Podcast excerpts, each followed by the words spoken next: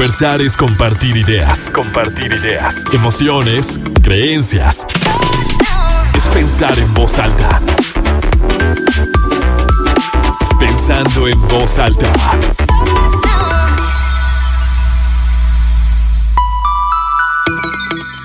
¿Cómo están? Muy buenos días, bienvenidos a Pensando en Voz Alta. Soy Lucía Olivares y los saludo con muchísimo gusto este sábado ya 8 de mayo de 2021. Son las 11 de la mañana en punto. Tenemos 28 grados centígrados en el centro de Torreón y los invito como siempre a que se queden, a que hablemos en este previo al Día de las Madres sobre uno de los grandes temas que es la lactancia y el posparto. Y antes de entrar como en materia, que yo como les he dicho, me declaro de inicio completamente ignorante del tema, estoy aquí emocionada, ansiosa por aprender, por escuchar a Silka Guerrero, con quien conversaré esta mañana, coach de maternidad, asesora de lactancia, que bueno, ha venido trabajando durante mucho tiempo, muchos años con este tema, mamá por supuesto y, poder justo escuchar también historias de vida, que de esto ha ido el programa pensando en voz alta y les agradezco muchísimo a las personas que siempre se suman, que están dispuestas a compartir, que están dispuestas a abrir su corazón, a, a abrir su casa, abrir sus experiencias de vida, lo bueno, lo malo, lo que piensan, lo que sienten, lo que creen con muchísima honestidad, porque de esto se trata el programa, ¿no? No, no entrar en el deber ser, no decir lo que se espera que digamos, tanto como hombres como mujeres, sino el relatar cómo se vive la maternidad. Y yo he reflexionado durante esta semana y que de hecho para otro programa que, que coordino, que se llama Media Mañana, decía, bueno, es que por lo general, cuando hablamos del Día de las Madres o como cuando hablamos de mamá, viene a nuestra cabeza la imagen de una, de una mujer con niños chiquitos, pero se es mamá toda la vida. Y así lo decía Diana Torres también aquí en este espacio, ¿no? Ser mamá o la maternidad es un ser, no tienes hijos, se es mamá. Y no importa si los hijos ya tienen 40, 50 años, 60 años, sigue siendo su mamá. Pero, ¿qué pasa en estos primeros instantes? ¿Qué pasa en el momento en el que tú estás descubriéndote mamá? Desde el momento me imagino en que te enteras que, estás embarazada debe ser, digo, dependiendo de, las circunstancias, por supuesto, no podemos caer en generalidades, pero una, una sorpresa que, que en su mayoría y se espera que sea una emoción, una felicidad enorme, ¿no? Pero también con todo lo que implica cambio, un cambio gigantesco justo de tu ser, ¿no? De que tu ser se estará multiplicando, de que traerás vida a este, a este mundo y, y, el, y el cambio para siempre, ¿qué eso significa? ¿Cómo son los primeros meses? ¿Cómo son los primeros días? ¿Cómo es el primer instante en el que te entregan a tu bebé y te dicen, mira, es tu hijo, es tu hija? Cómo comienza a cambiar como tu relación contigo mismo, con el entorno. Yo he escuchado y les digo, lo que sé de este tema es lo que he escuchado, tal cual, de amigas, de primas, de gente cercana a mí, que dicen, bueno, es que cuando tienes un hijo, te, voy a parafrasear, ¿eh? te olvidas completamente de ti y, y es pensar primero en él, en ella, en, tu hijo, en tu hija. ¿Qué pasa? Porque luego viene esta depresión posparto. He escuchado y he leído mucho también de, los cambios en el cuerpo y el impacto que puede representar o que representa para una mujer, el tema hormonal, la lactancia que para muchas amigas, les, les comento de nuevo, es, es muy importante, es un vínculo muy lindo con, sus hijos, que también tienen otras, otras aristas que, que luego son sensibles, que también es como la percepción del mismo cuerpo. Hay quien dice, para mí me resulta muy doloroso y decidí no hacerlo. Cada cuerpo es distinto, cada mamá es distinta, cada mujer, cada ser humano es distinto, lo vive de, de la forma en la que su cuerpo se los permite también y en que ellas lo van decidiendo o las circunstancias también lo permiten o no. Entonces creo que aquí vamos a aprender a, entender, creo que, que se puede entender el posparto, la maternidad, siempre con, con estas ganas de abrazar y de incluir cada particularidad, ¿no? Y que al final de cuentas, dentro de lo que sea posible, podremos elegir cómo queremos vivir ese momento. Entonces, como siempre, yo les agradezco muchísimo que estén aquí, que estén aquí conmigo. Además, les tengo pases para Cinépolis que pueden utilizar este mes. Ya saben cómo pueden participar. A mí me encantará que me envíen mensajes a nuestra línea de WhatsApp 8711-201-955 contándome su experiencia con la lactancia y el posparto. Si ustedes no son mamás todavía y quieren participar, díganme qué opinan de la lactancia y del posparto. El chiste es que ustedes participen, el chiste es que ustedes puedan irse al cine este mes y disfrutar. Así que ya saben, nuestra línea de WhatsApp 8711-201-955. Vamos a escuchar nuestro primer testimonio. Es Sofía Villalobos, ella es influencer justo de mamás justo ha compartido a través de, las redes sociales, de Instagram, su proceso en la lactancia, su proceso en el, en el posparto, cómo le ha tocado, cómo ha decidido ser mamá y comparte su día a día. Así que vamos a escuchar un poco de ella. Pensando en voz alta. Mi experiencia lactando, la verdad es que estoy sorprendida de mi lactancia. Yo todo mi brazo sentía que no me iba a salir leche, que mis hijos tenían que ser de fórmula, que ojo, no tengo nada en contra. Es más, un aplauso para las mamás de fórmulas que siento yo que es más trabajo.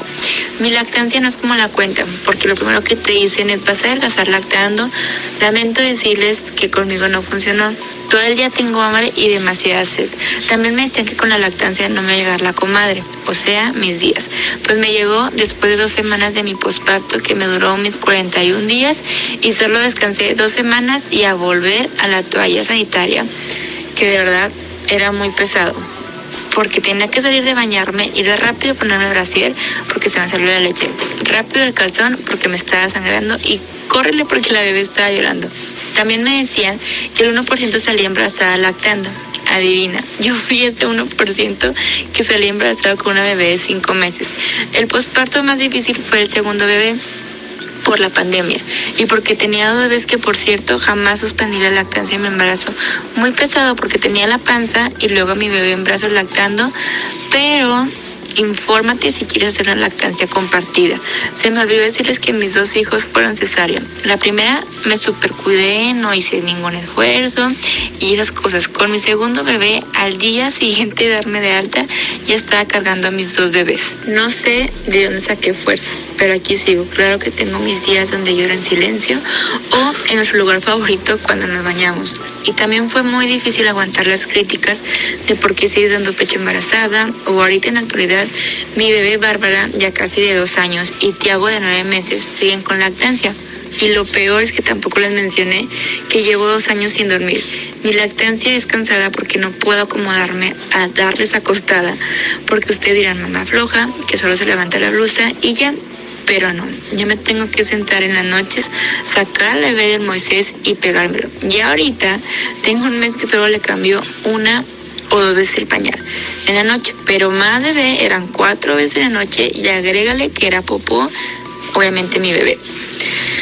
Pero bueno, no te quiero asustar, futura mamá, pero yo te quiero decir que no es como lo vemos en la tele o en las redes sociales. Yo te comparto mis días en mis redes sociales por si me quieres seguir, en Instagram, que es arroba Sofía Villalobos con doble O, donde te platico un poquito más de la realidad también te platico un poquito más de cómo ser una esposa no perfecta, porque de verdad es que yo, híjole, soñé tanto con tener una familia, con tener hijos, que yo ahorita digo, ay, ¿en qué estaba pensando? Pero bueno, solo me quiero despedir diciéndote, disfruta tus bebés porque crecen, disfruta tu lactancia porque muchos quisieran dar y ama tu posparto. No te estoy diciendo que al día siguiente yo me tardé dos años, ocho meses para ver mis cicatrices de la cesárea Y si te salieron estrías, ámalas. Son las raíces de amor para que tu bebé esté ahorita en tus brazos. Y por favor, ánimo mamá. Tú puedes con todo. Pero también se vale pedir ayuda. Y claro, yo soy de las que me tomo una cervecita diaria para seguir mi papel de mamá y de esposa. De verdad que muchas gracias Lucía por la invitación. Espero no haberas asustado tanto, pero disfruten todas las etapas. Conversar es compartir ideas, emociones, creencias, pensando en voz alta. Regresamos. Te platico que a mis dos hijos yo les di pecho al primero por seis meses y a mi hija chiquita por diez meses. Con mi primer hijo fue lactancia exclusiva por seis meses y con mi hija chiquita fue una combinación porque le daba pecho y también le daba, le daba fórmula. Pero la verdad es que en los dos casos yo lo disfruté muchísimo porque a mí se me hace algo muy práctico para atender a tu hijo en esta etapa, porque pues es bien fácil, la verdad, darles de comer de esta manera. Y aparte, porque desarrollas un, vínculo muy bonito, a mí me encantaba, o sea, de verdad, yo disfruté muchísimo alimentarlos de esta manera, incluso cuando, cuando ya Nerea ya no quería pecho, porque sí pasa como, bueno, en el caso de ella, vas combinando las tomas y llega un momento en el que pues ya no te sale, entonces ya no quieren. Y pues me agüité porque dije, pues ya no quieren, ya, ya se acabó esta etapa, ya, ya no tengo una bebé de pecho. Pero es muy bonito, lo disfruté mucho y pues le doy gracias a mi cuerpo por haberme permitido poder hacerlo. De lo que te decía de que, de que, que es lo gacho de la lactancia, pues la verdad, lo único es que cambian de forma tus boobies. De ahí en fuera, pues no. Aparte, con mi primer hijo bajé todo el peso que había subido en el embarazo, todo lo bajé con el, con el pecho y con mi hija, pues no, no pasó lo mismo. Pero bueno, habían pasado 11 años desde que tuve a mi primer hijo, entonces, pues bueno, ya el cuerpo cambia, ¿no?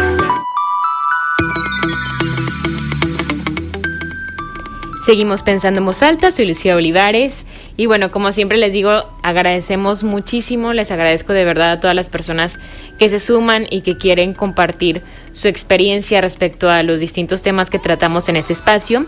Y hoy me da muchísimo gusto también saludar a Silka Guerrero, coach de maternidad, asesora de lactancia, que nos acompaña para abordar este tema. Silka, muchísimas gracias por aceptar la invitación. ¿Cómo estás? Hola, Lucía, muy contenta de, de la invitación y si en algo puedo aportar con estos temas maravillosos, pues yo feliz. Muchísimas gracias. Silke, y bueno, como les decía al principio, pues yo soy completamente ignorante del tema, estoy emocionada de, de aprender contigo, de aprender escuchando a, a, mamás, a diferentes mujeres. Y, y bueno, platicaba con una amiga, justo como para asesorarme de, de cómo abordar el tema, de qué preguntas hacerte.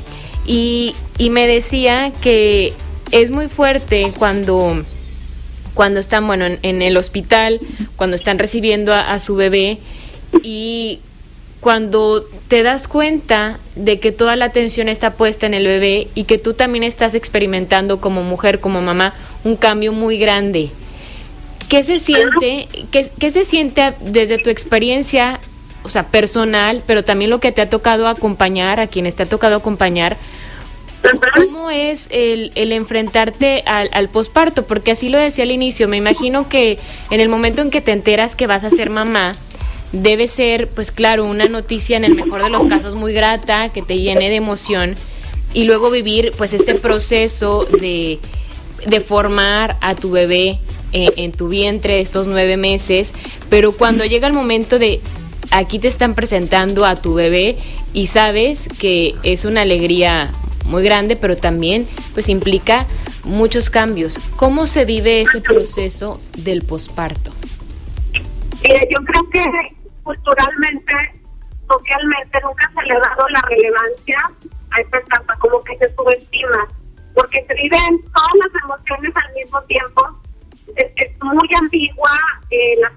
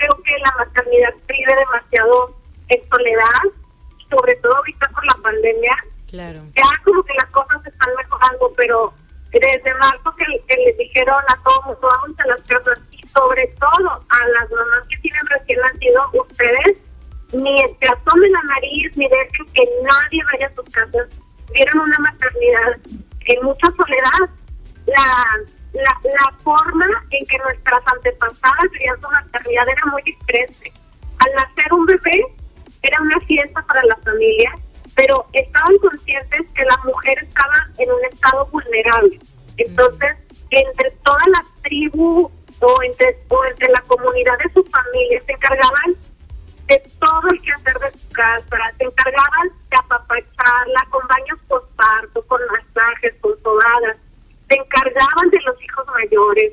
Realmente a la mujer la decían, quédate en tu casa, en tu cama, y hasta te damos de comer en la cama mientras tú maternas, mientras tú creas ese, esa crianza, ese maternaje, ese lazo. Entonces la maternidad era mucho más sencilla antes que ahora, porque ahora es ya salió el bebé, váyanse a tu casa, pues, pues están solos, pareja, mamá, bebé, a veces totalmente solitas porque son solteras. Y ándale, ustedes encárguense de su casa, de, de todo, de los hijos mayores. es muy pesado en la actualidad la maternidad como la estamos viviendo. Claro. Y fíjate, Silka, me ha tocado, ahorita escuchándote, me ha tocado también ver, escuchar y luego estos posts que se comparten en Facebook de cómo cuando vas a visitar a un bebé, digo antes obviamente cuando no estaba la pandemia, que vas a visitar a un bebé y se hace como un festín allí en el, en el cuarto, o sea, en el, en el hospital y, y, y, las mamás, o sea, están completamente agotadas. Todo todo el mundo quiere ver al bebé, todo el mundo quiere tomarle una foto, todo el mundo quiere cargarlo. Y, y como dices, es esta presión también por la mamá de recuperarse muy rápido, ¿no? De, de, de bueno. Y luego también vienen estos, estos juicios que cada quien, dependiendo de cómo lo experimentó, crees que debe de experimentarlos los demás. De que bueno, es que yo al tercer día ya estaba como si nada. Y esta mujer, llámese como se llame, tiene dos semanas y dice que se siente muy mal.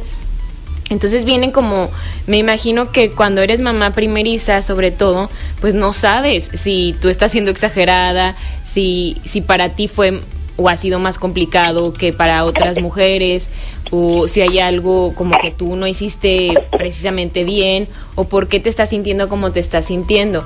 Y, este factor, pues también creo que emocional que, que debe de pegar mucho, ¿no? Más allá de, de un malestar físico, pues natural, porque claro que, que había o sea, tu cuerpo estaba de una forma y, y, y, luego ya no y se modificó para dar vida y, y que es natural, ¿no? Que, que esos cambios claro. en todos los sentidos pues te estén moviendo a ti y que necesitas también ese, ese apapacho y ese cariño y esa atención y esa empatía. Claro, sí, sí estás tocando dos puntos bien importantes. Por un lado, las visitas inmediatas, uh -huh. yo yo a pesar de que sí digo que la mujer no debe estar en soledad en el posparto, no recomiendo llenarnos de gente en el hospital o en la propia casa. O sea, no es recomendable porque si bien necesitamos que la familia, que la tribu nos apoye, no significa que estemos de anfitrionas, las recién paridas. Claro. La mamá que acaba de, de, de ser mamá, valga la redundancia, necesita que vayan y les sirvan. Entonces, ¿qué sería súper bonito? Por ejemplo, si son un grupo de, de ocho amigas y una de ellas acaba de ser mamá, eh, ponerse de acuerdo todas y decir, bueno, a ti te va a tocar llevarle de comer el lunes, a ti el martes, a ti el miércoles. No nos tienes que recibir, más bien vamos y te llevamos la comida para para que tengas un pendiente menos en tu casa. Mm. Ese es el, el, real acompañamiento que necesita una mamá en el posparto. Y que si ella necesita, ay, alguien puede venir a platicar conmigo, me solita, ay, por supuesto, encantada. Mm. Pero ¿qué pasa normalmente en los pospartos hay un desfile de personas muy ajenas a la familia, que no son tan allegadas. La madrina que de bautizo de hace 30 años va a dar regalitos, son señoras que van y se sientan todo el día a ser, a ser eh, atendidas con, con una mamá que si fue parto cesárea, lo que sea, están convalecientes, entonces no no es el momento. Y la tribu tiene que apoyar, pero no irse a echar el café todo el día, ¿no? Y personas a las que no les tienes esa confianza, tú, o sea, que eres quien está recién parida, como si en algún momento necesitas algo, que digas, bueno, puedo confiarle y puede ver mi cuerpo en estos momentos y no me importa porque es mi mejor amiga o es mi hermana o es mi prima o es mi mamá. O sea, aquí me siento completamente eh, en confianza porque sí, como luego llegan personas que dices, o sea, sí es mi tía, pero jamás, este, pues jamás convivo con ella, tenía, o sea, fue a mi boda y nada más la saludé y, y ya está aquí sentada como platicando de pues de personas que tampoco conozco, ¿no? Entonces no es un acompañamiento. Se, se usa, perdón que haga la, la, comparación, pero como la gente que luego va a los funerales a ver quién fue, ¿no? Y no hace un acompañamiento real. Sí, porque se, se, se debe de volver muy incómodo. Súper, súper incómodo. Aparte están en un momento estableciendo la lactancia. Entonces es, me saco el pecho, esto no me sale, a ver, no me acomodo, déjame ver por otro lado y, a veces he tenido clientes que me dicen, es que sabes que tuve tanta gente esos días que no me senté con la confianza de sacarme el pecho a gusto para poder empezar a establecer mi lactancia. Entonces, por eso decía darle pecho a los tres días, o sea, por ejemplo, ¿no?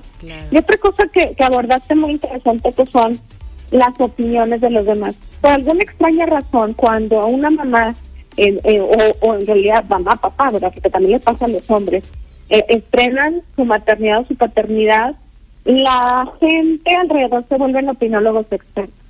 Todo mundo les dice lo que tienen que hacer, sean padres o no, sean este abuelitas, este, la comadre, la vecina, la suegra, inclusive hasta la señora que te vende tortillas, o sea, todo mundo.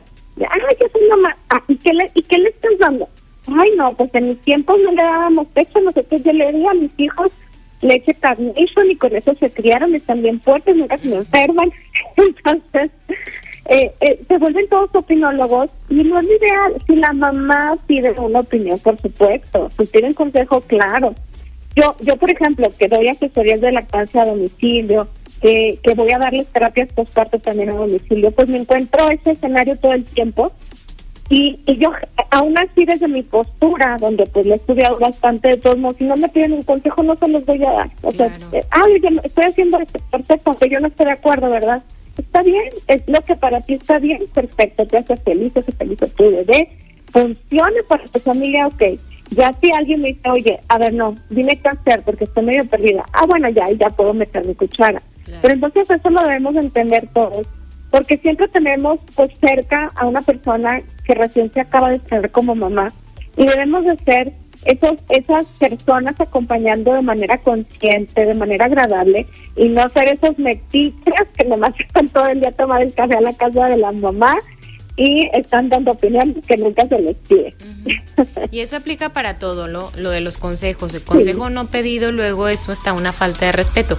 Claro que si alguien te pregunta, pues con todo el amor del mundo, pues tú dirás lo que, lo que recomiendas o lo que tú harías en esa situación, pero la decisión es de cada quien.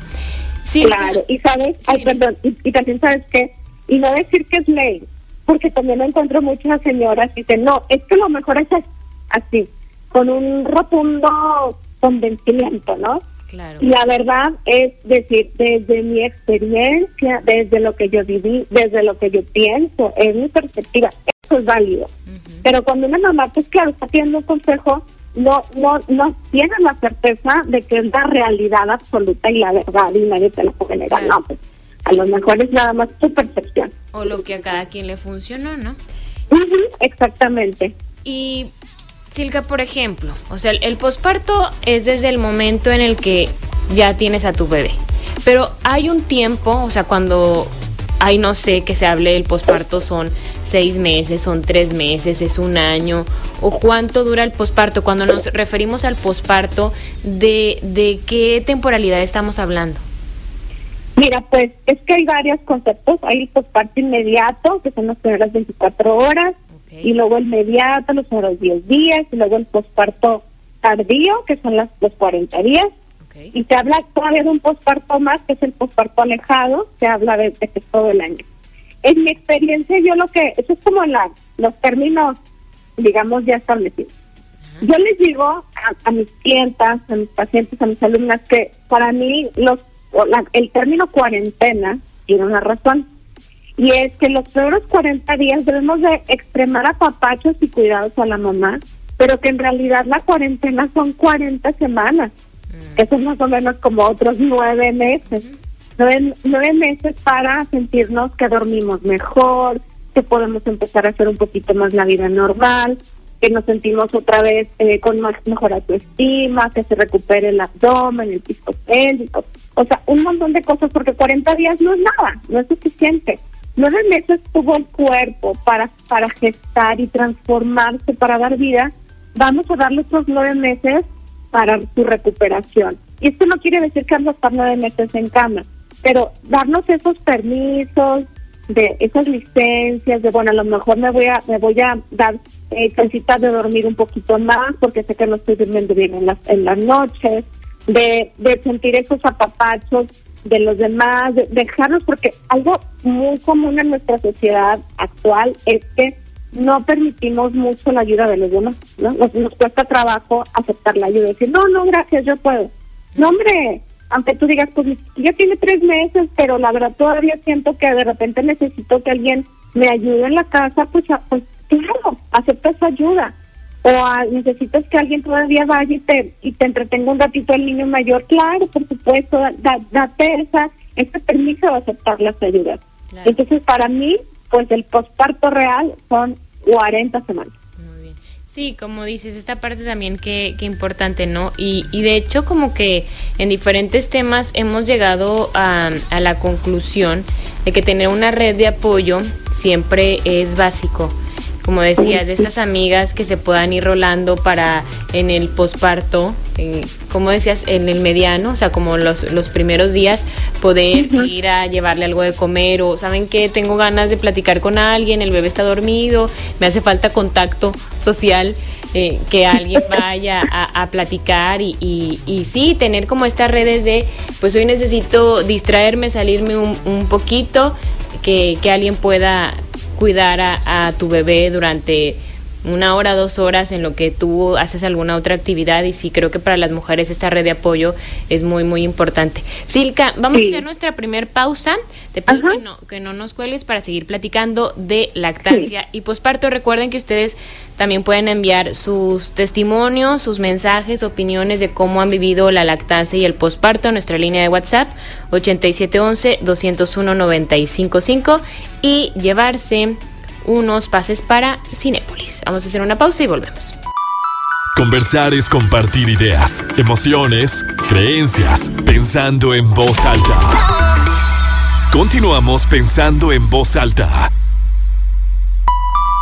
mi experiencia con el posparto pues no fue nada grata porque me lastimaron cuando me hicieron la cesárea, me picaron tres veces la raquia, entonces eso ocasionó que se me hicieran tres agujeritos por donde se me estaba saliendo el líquido. Era un dolor insoportable, un dolor que ni siquiera me dejaba pararme al baño, entonces lo tenía que hacer todo en cama, el baño, bañarme, todo tenía que ser en cama. También por consiguiente, no podía darle de comer a mi bebé, no podía cargar a mi bebé, mi esposo me lo ponía en el brazo, pero ni siquiera podía tener una almohada mi cabeza, no podía ni siquiera erguir la cabeza. Entonces fueron cinco días muy difíciles. Cuando pasan estos cinco días, pues yo empiezo a hacer el intento de darle de comer a mi bebé. Y a pesar de que seguía las instrucciones, de estármelo pegando a cada rato, de acomodarle su boquita como tenía que estar, de estarme sacando leche con el extractor, yo sentía que me salía muy poquito y el bebé cada vez me demandaba más. Pasa el tiempo y pues la leche complementaria tenía que hacer más y más y más y eso, según la doctora, ocasionó que mi leche fuera disminuyendo. Entonces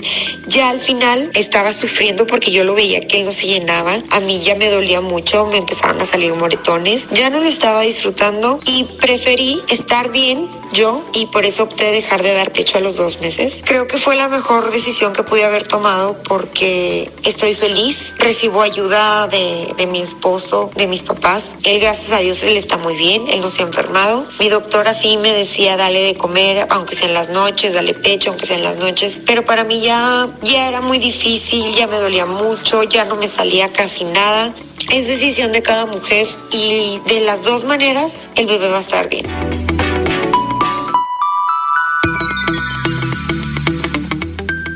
Seguimos en Pensando en Voz Alta. Hoy conversamos con Silka Guerrero, coach de maternidad, asesora de lactancia. En este primer bloque hablábamos sobre cuánto dura el posparto, que ya nos decía Silka, son 40 semanas, otros 9 meses, y también de un poco de la actitud o de la postura que, que podemos tener como amigas, familiares, las personas que estamos alrededor de una persona que está viviendo este proceso, ¿no? Así como cuidar estas visitas que luego son inoportunas al hospital y entender que si queremos ir a visitar a alguien es porque queremos acompañarla, porque queremos mostrarle que estamos felices por, por la llegada de ese nuevo integrante de la familia, no para ir a tomar el café o para instalarnos completamente allí dos horas y, y también ser muy cuidadosos con nuestros comentarios, con nuestros consejos, con las comparaciones que luego se dan, porque pueden poner a, la mamá, a la nueva mamá, en una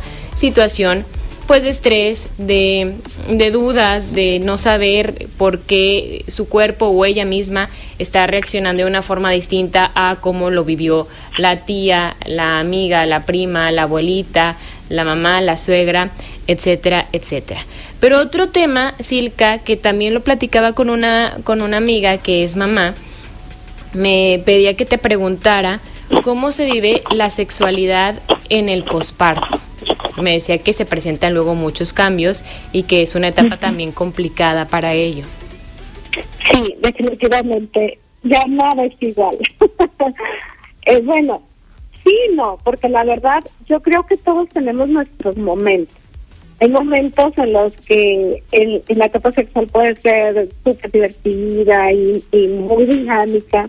Y realmente, bueno, durante los primeros 40 días está prohibidísimo porque la mamá se necesita recuperarse. A los 40 días el médico ya prueba que se reinicia vida sexual, ya la de alta. Entonces, en teoría, se puede retomar. En teoría. Pero en la práctica, esto puede variar muchísimo.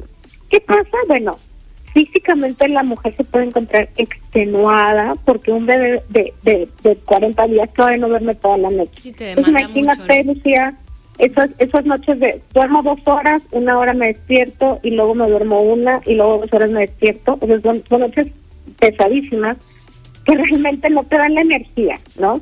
Y aparte, eh, en, la, en el posparto las mujeres segregamos una hormona, eh, bueno, varias, entre ellas la prolactina, que es la hormona del amor maternal que hace que veamos a nuestro bebé así cosita preciosa, muy, muy, muy tiernas, pero inhibe la producción de las hormonas más sexuales, más que nos ponen con, con la libido más alta. Entonces, por eso la libido la traen normalmente un poquito más abajo. No puedo decir que el 100%, hay una que otra que me dice, la verdad, yo ya estaba lista a los 40 días para retomar vida sexual, pero pero muchas de ellas sí me dicen, ¿sabes qué? 40 días y yo estaba que me escondía abajo de la cama porque yo no quería. y, y empezaban con el típico duele la cabeza y que el niño está llorando y cosas así. Entonces, creo que es algo que, conlleva muchísima comunicación. Inclusive los hombres, no, esto no es nada más un fenómeno para las mujeres. Si bien físicamente todo esto impacta mucho más desde las hormonas y el, y, el, y la demanda física mm, impacta más a la mujer, también hay hombres que lo sienten, también hay hombres que me han dicho, yo después de que fuimos papás, la verdad, no me animo, no puedo, traigo la libido súper baja, este, yo la veo toda así maternal, hermosa, pero en realidad no, no, no, no, no, no se me antoja ahorita tener eh, ningún tipo de acercamiento sexual. Entonces creo que eso es muy importante que lo platiquen, que les digan cómo se sienten. Oye, ¿sabes qué? Yo me siento así así, no sé tú, pero yo en este momento no, no tengo ganas. Si retomáramos sería como media fuerza, porque no me da. chance de unos días, semanas, eh, a lo mejor podemos tener otro tipo de acercamiento sexual, no precisamente el coito, sino vamos a, a darnos un masaje, vamos a encargar unas dos horitas al bebé para para ver una película, para para besarnos, o sea, cosas que, empiecen a acercarnos como pareja, porque si nada más nos volvemos, no tengo ganas, ah, yo tampoco, ok, frialdad total, pues tampoco se trata de eso. Inclusive, si hay parejas que les está costando mucho, que se sienten muy alejados, pues vámonos a terapia, ¿por qué no? Terapia de pareja o terapia sexual, ahorita también hay muchos eh, terapeutas sexuales que les pueden ayudar muchísimo a encontrar herramientas, recursos para que puedan puedan sobrellevar esta, esta etapa. Creo que cuando los, los dos, tanto hombre como mujer, o bueno, digamos mujer y pareja, porque la pareja puede ser hombre o mujer, ¿verdad? Pero bueno, mientras la mujer y la pareja estén en la misma sintonía, está bien, ahí pues no hay desacuerdo. ¿Sabes qué? Los dos no tenemos ganas, ok, bueno, vamos a hacer otro tipo de cosas. Si los dos tienen ganas, padrísimo, no, ya qué bueno, pues solo cuarentena, uh, vamos a darle. Pero si uno está en, fuera de sintonía del otro, es ahí cuando empiezan los problemas. Y muchas de las cosas que yo les digo a las parejas es que en este momento es una etapa extraordinaria de su vida, entonces no tomen personal lo que pueda llegar a suceder o decir. Sí se trata pues de rascarle y de dialogar muchísimo, pero tampoco pensar, ah, entonces no tiene ganas, ya no me quiere. No, estamos viviendo una etapa muy diferente. Sí, o ya no le gusto porque mi cuerpo cambió, porque también creo que pueden llegar muchas ideas a, a la mente, ¿no? Y, y, creo que esto es muy importante, Silka, el acompañamiento que como pareja y la comunicación sobre todo que se debe de tener para que no se propicie, propicie un distanciamiento, es decir, no porque no se tengan relaciones sexuales tal cual un coito, significa que nos vamos a, a, separar o que vamos a marcar una, una distancia, sino que con la comunicación decir, bueno, eh, yo me estoy sintiendo así, ok, y, y, e ir respetando e ir llegando como acuerdos para lo que pues la pareja para ambos sea, sea lo mejor y lo más cómodo. Creo que también esta parte de no forzar las cosas es, es básica. Y te digo, me ha tocado escuchar bueno, yo aquí siempre digo, obvio sin nombres, lo que me cuentan tanto amigas como amigos, pero sí me han contado, por ejemplo, que, por ejemplo, en el embarazo para los hombres es muy complicado porque dicen, es que sé que hay un bebé allí, ¿no? E, en ese cuerpo. Entonces, no es lo mismo un, encuentro sexual porque sé que allí está mi hijo. O sea, no sé, como que es una, es una idea que y digo, es una realidad, ¿verdad?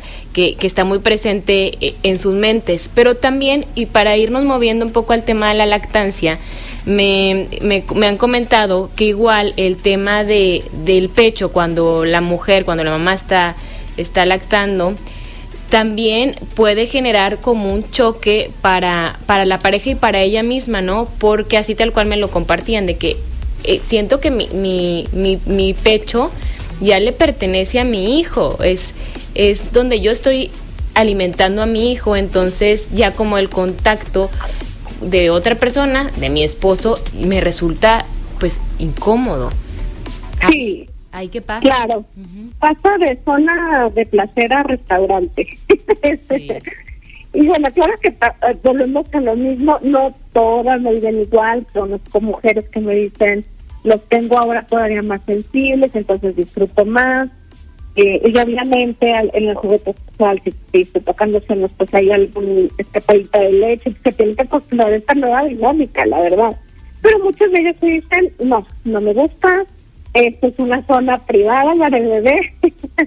y, y ahorita no, está, está clausurado por el momento, no como zona de juguete. Y está bien, o sea, hay que externarlo.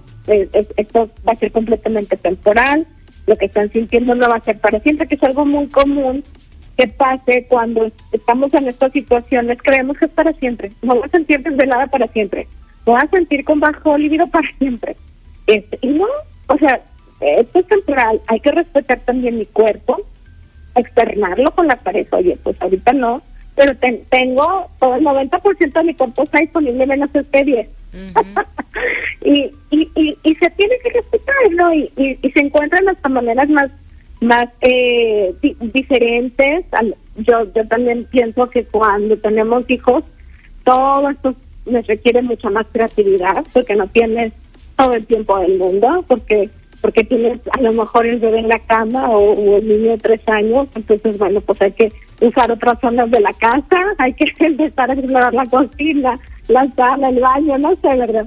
Este, pero sí nos permite pues salir un poco de la rutina y ser creativos en este sentido. hay que tomarlo por, por, por, por ese lado, no es como que, uy, no, qué horrible, ya no puedo en la cama o no puedo hacer ruido. No, pues a ver, vamos a las ¿Tenemos ganas? Ok. Inclusive algo que yo veo muy seguido, me lo platican mucho y, y en otras, en un grupo que tengo de mamás me piden que siempre lo, lo externe esto de manera anónima. Me dicen, es que no tengo ganas, o sea, llega la noche y quiero como que, bueno, pues porque, porque es mi esposo y lo tengo que hacer. Quiero buscar, pero la verdad no tenemos ganas. Y le digo, es que la chispa no se enciende en la noche, se enciende desde que te levantas. Desde el besito de buenos días, desde la nalguita que te puede dar este, mientras lavas los trastes, desde que te susurraran al oído.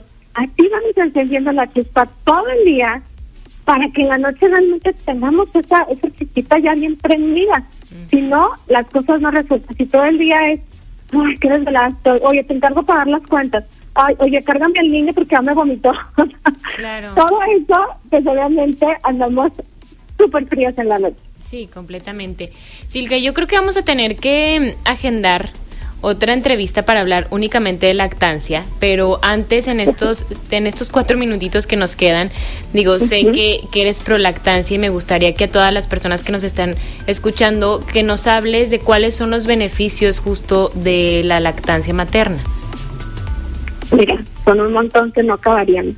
Realmente para para el bebé todos los órganos son beneficiados. O sea, no hay uno que te diga, no, este está igual. O sea, riñones, sistema digestivo, eh, neuronalmente, todo. O sea, un bebé es más sano. Y esto no quiere decir que los niños de fórmula son todos enfermos. Pero si le queremos dar mejores oportunidades de salud física, emocional y mental, pues la lactancia siempre va a marcar una gran diferencia. Prevenimos que en su vida adulta le dé Parkinson, Alzheimer, lo hacemos contra el COVID-19, eh, tiene una mejor flora intestinal, propiciamos que tenga una mejor salud dental, en fin, te digo, no acabaría. Pues todos los órganos del bebé son estimulados de manera favorable porque es una lechita que está diseñada para ese bebé. Cada mamá produce la leche que su bebé necesita. No hay otra igual. Mi leche que todavía yo estoy lactando, mi leche no es la misma que la de mi vecina. Entonces, si, si sabemos la importancia de esto, a lo mejor le echamos un poquito de más grano. Si la mamá no quiere lactar, ya por decisión propia siempre hay que respetarla. Pero si la mamá quiere lactar y no lo hace porque no tiene información o no tiene apoyo, entonces ahí es donde sí podamos intervenir los demás. Y también para la mamá tiene muchos beneficios, nos ayuda a prevenir cáncer de mama y cáncer cervicuterino, nos ayuda a que eh, la matriz se contraiga mucho mejor, a evitar sangrados, nos ayuda también a estar mejor emocionalmente. Entonces, eh, esto fue diseñado para beneficiar tanto a mamá como a bebé, inclusive hasta para la familia y la sociedad. Es, un gasto muchísimo menor. Con que se alimente bien la mamá, con eso tenemos. En cambio, con la fórmula, pues hay que hacer un buen gasto económico, hasta de la, del agua que hay que usar, eh, para esterilizar. Todos los recursos que se necesitan para alimentar con fórmula pues son mucho mayores. También nos ayuda desde el aspecto ecológico eh, el fabricar un botecito de fórmula implica procesos que van dejando huella ecológica, desde lo que lo que conlleva que la vaca sea alimentada, ya ves que se gasta muchísima agua en el riego de, de lo que comen las vaquitas, eh, el envasado, la transportación, todo eso genera una mayor huella ecológica. Entonces, vamos a apostarle por la lactancia.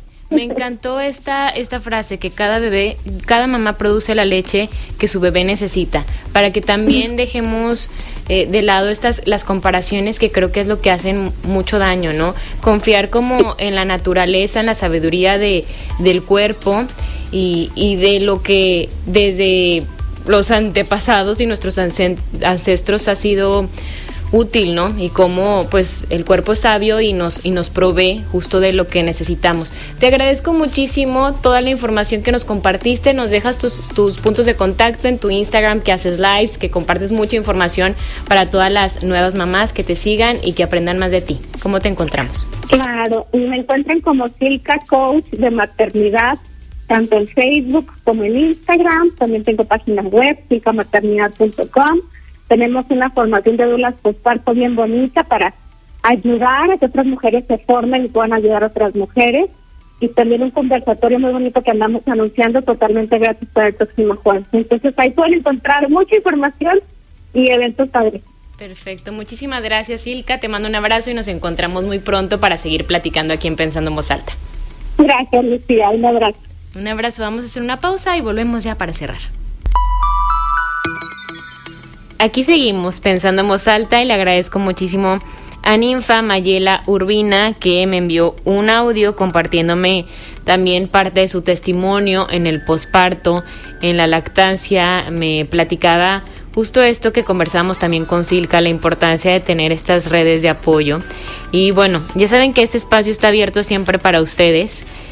Siempre, siempre, siempre podrán enviar sus mensajes a través de nuestra línea de WhatsApp 8711-201-955. También me pueden escribir directamente en mis redes sociales. Yo estoy en Instagram, en Twitter como arroba Olivares Lucía. Por lo general les comparto durante toda la semana pues temas que van vinculados, más bien información vinculada al tema de la semana. Entonces pues muchísimas gracias. Creo que justo nos vamos con esto, con ir aceptando nuestros procesos, la comunicación con la pareja el, no compararnos, eso es bien importante. Y el vivir, como lo decía también Sofía Villalobos, cada etapa, disfrutarla muchísimo porque no se repiten. Entonces, pues para todas las mamás, muy feliz día. De verdad que, pues es un ser, es un ser y a las mamás les, les tenemos todo el agradecimiento todo el agradecimiento y todo el amor. Que la pasen muy muy bien. El lunes nos encontraremos con la información y por supuesto el sábado con más Pensando en Voz Alta. Gracias a David Pantoja en los controles. Soy Lucía Olivares. Hasta el lunes. Conversar es compartir ideas. Compartir ideas. Emociones, creencias. Es pensar en voz alta. Nos escuchamos el próximo sábado. Pensando en voz alta.